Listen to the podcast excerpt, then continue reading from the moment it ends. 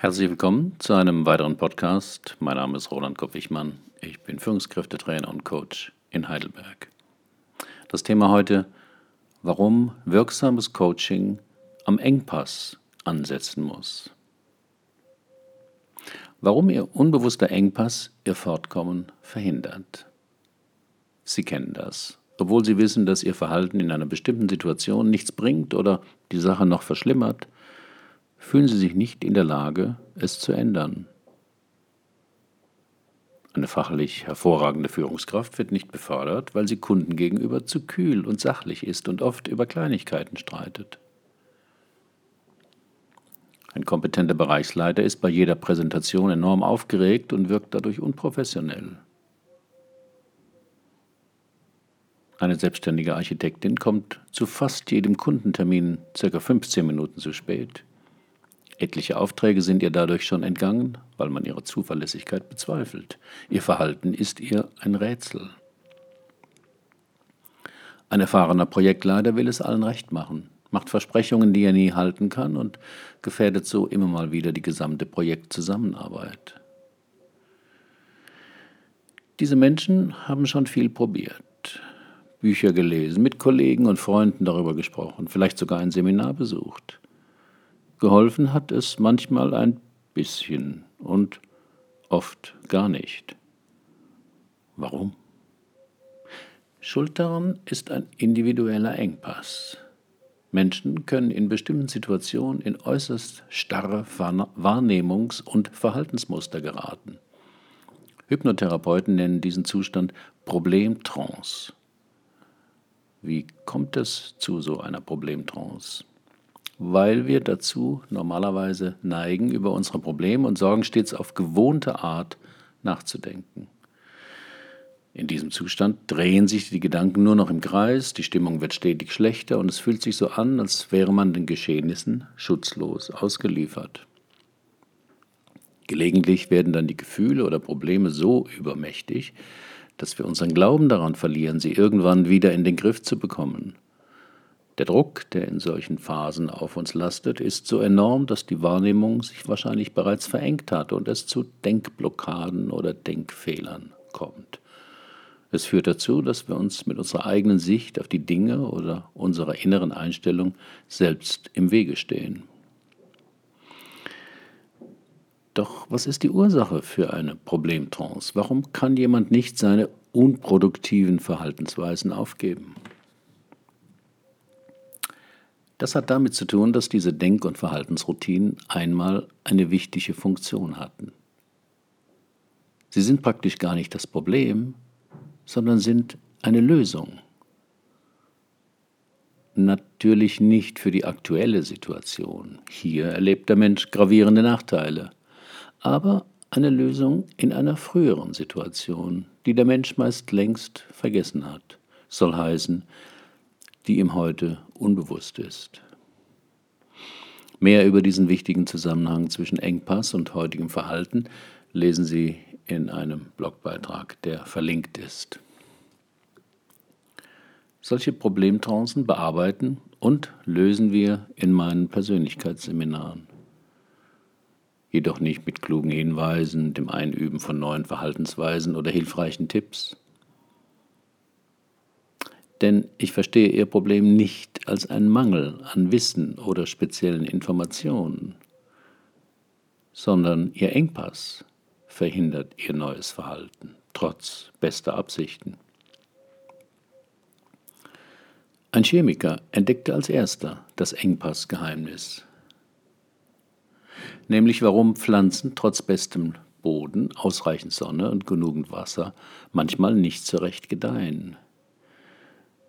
Mit seinem Minimumprinzip formulierte Justus von Liebig diesen Grundsatz. Das Wachstum einer Pflanze orientiert sich an dem Nährstoff, den sie am wenigsten besitzt.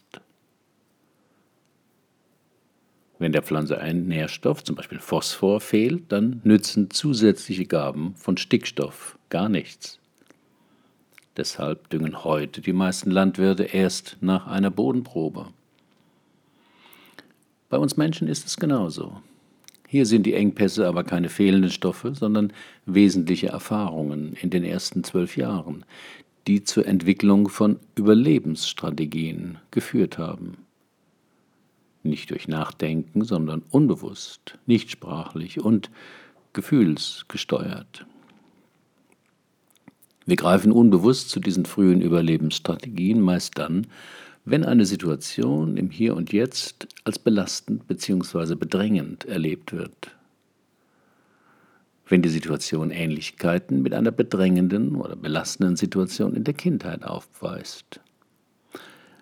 Dabei genügt der Amygdala im Gehirn, die auf Gefahren achtet, eine Übereinstimmung von 30 Prozent, um Alarm zu schlagen.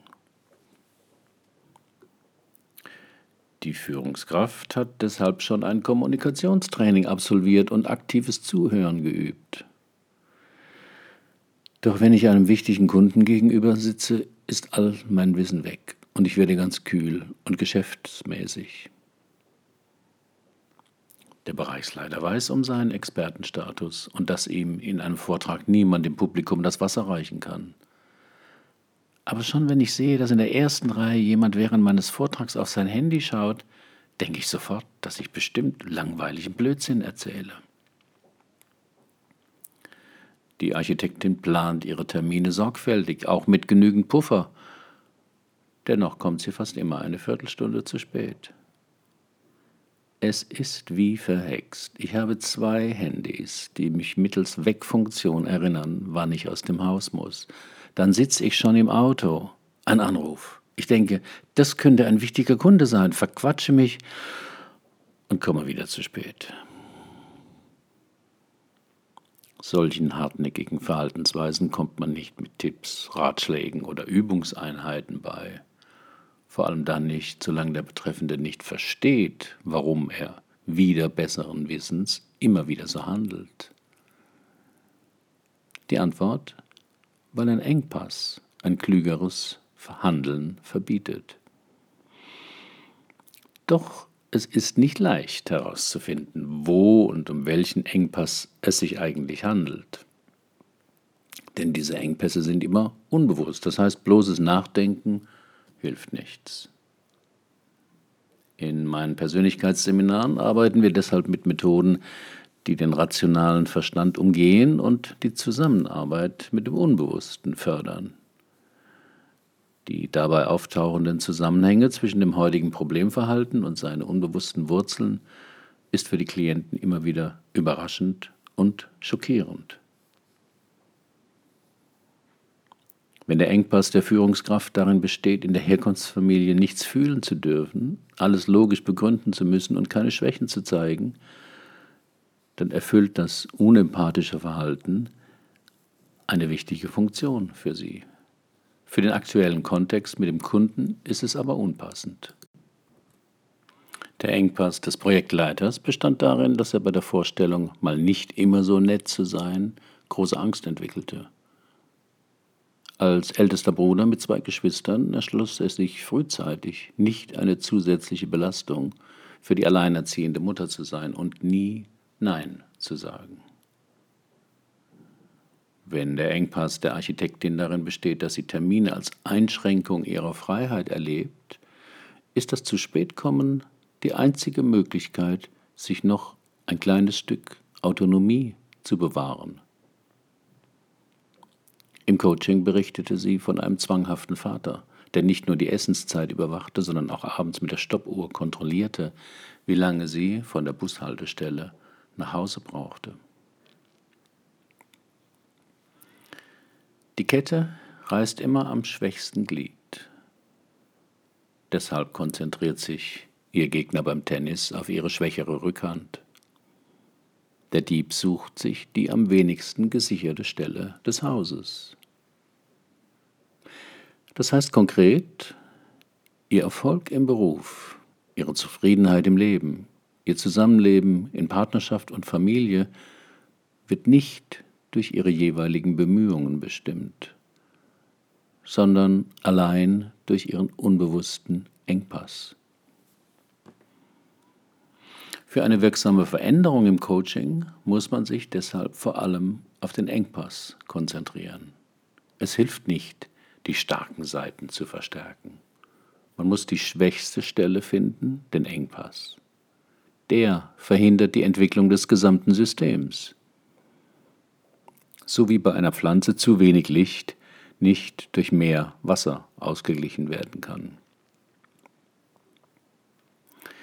Ihren persönlichen Engpass, der sich durch Ihr Leben zieht wie ein roter Faden, ein Lebensthema, finden wir in meinen Persönlichkeitsseminaren oder einem Drei-Stunden-Coaching. Sie werden wahrscheinlich überrascht sein, was wir gemeinsam herausfinden werden. Denn wir finden die Lösung da, wo Sie noch nie gesucht haben. Noch skeptisch? Dann lesen Sie auf meinem Blogbeitrag über 300 Bewertungen von Teilnehmern. Herzlichen Dank für Ihre Aufmerksamkeit. Bis zum nächsten Mal.